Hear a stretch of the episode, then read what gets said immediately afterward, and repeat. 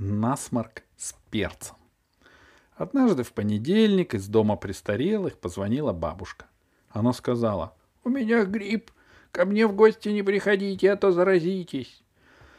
Во вторник за обедом Йозеф не смог проглотить ни кусочка. «Горло так дерет, что я сейчас умру! Я заболел!» — прохрипел он и лег в постель.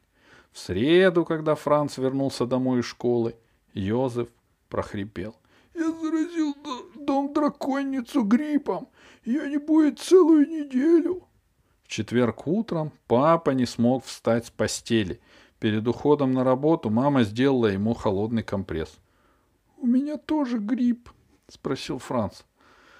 Папа в ответ постучал зубами. Так все делают, когда на горячий живот кладут мокрый, холодный компресс. Пятницу мама, вернувшись с работы, еле добрела до кровати и пробормотала. «Мне нужно немного поспать». Но она еще долго не могла заснуть, потому что все время кашляла. Франц подумал. В понедельник заболела бабушка. Во вторник Йозеф. В среду дом драконница. В четверг папа. В пятницу мама. Так что в субботу моя очередь. Франц был совершенно уверен, что на завтра заболеет гриппом и радовался этому, потому что грипп за один день не проходит, им болеют несколько дней. Франц решил, что это здорово, несколько дней не ходить в школу. Тем более, что появляться в школе в ближайшие несколько дней было бы нежелательно.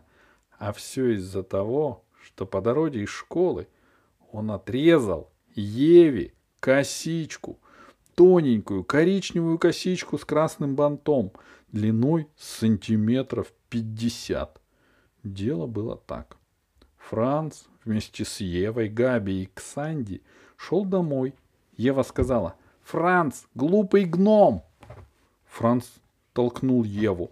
Ева выронила папку для уроков труда – Папка упала и раскрылась. Франц тут же выхватил из нее ножницы. «Чик-чик, вот я тебе сейчас косу отрежу», — сказал он, и пощелкал ножницами совсем рядом с косой.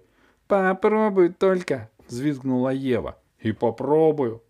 Франц сказал, это несерьезно. Но вдруг коса оказалась между лезвиями ножниц, и Франц на них нажал. Зачем он так сделал, он и сам не мог потом объяснить. Не будь это дурацкая коса всего-навсего крысиным хвостиком, разве ему удалось бы отстричь ее с одного чик-чика? Ева подняла косу с земли и закричала. «Ну, погоди! В понедельник моя мама придет в школу и все расскажет фрау-директор. Вот тогда ты попляшешь!» И она убежала, вся в слезах. Ничего удивительного, что Франц обрадовался возможности заболеть гриппом. Он ждал его всю субботу. Днем, в воскресенье он все еще был здоров. Вообще-то уже потихоньку пора, подумал Франц. Разделся и лег в постель. У меня грипп, крикнул он изо всех сил, чтобы мама, папа и Йозеф его услышали. Все трое тут же прибежали. Йозеф с шерстяным шарфом на шее, мама с масляным компрессом на груди, а папа с уксусным компрессом на ногах. Папа сунул Францу под мышку градусник. Через пять минут снова вытащил его и сказал «Тридцать шесть и шесть. Нормальная температура». Мама приложила ухо к груди Франца и сказала «Никаких хрипов, нормальное дыхание». Йозеф заглянул Францу в горло и сказал «Совершенно не красная. Нормальная пасть. Потом все трое чихнули и заявили.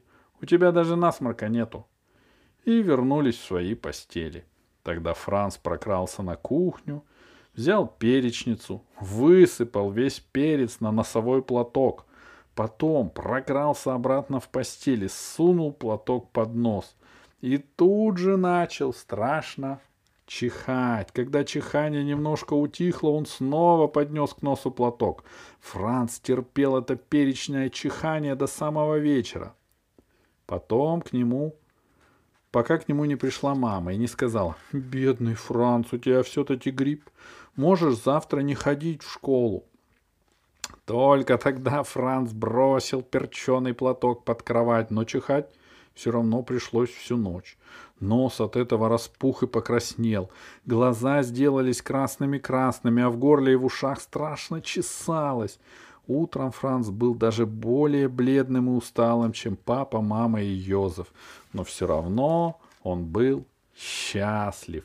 Теперь не нужно идти к фрау директор из-за этой дурацкой Евиной косички, думал он.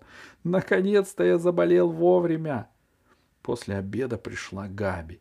Она встала в дверях комнаты Франца, чтобы не заразиться, и сказала, «Ужасно жалко, что ты не пошел в школу. Фрау директор заболела гриппом, и твой учитель заболел, и почти все ребята, здоровые из твоего класса, сегодня учились с нами. Только никакой учебы не было. Мы пели, играли и читали сказки. Ты бы мог все время сидеть рядом со мной. — А Ева? — спросил Франц.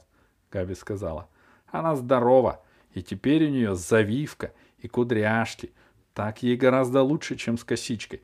Все просто в восторге. И на тебя она совсем не сердится. Без тебя не видать бы ей такой замечательной прически. Франц в ярости заколотил кулаками по одеялу. Ему хотелось завопить. Это несправедливо. Это просто подло. Но от волнения голос у него опять стал писклявым. Габи не поняла ни слова. «Ты чего?» — спросила она. Франц натянул одеяло на голову, повернулся к стене и стал себя жалеть. Он совершенно зря чихал до полусмерти и, упис... и упустил прекрасную возможность побыть в одном классе с Габи. Забыв про опасность заразиться, Габи подошла к Францу и подергала за одеяло. — Да что с тобой? — спросила она. — Чем это ты заболел? — Страшной, пристрашной болезнью. Называется несправедливость и подлость, — пискнул Франц из-под одеяла. — Надо же, как гриб в голову ударил, пробормотала Габи и пошла домой.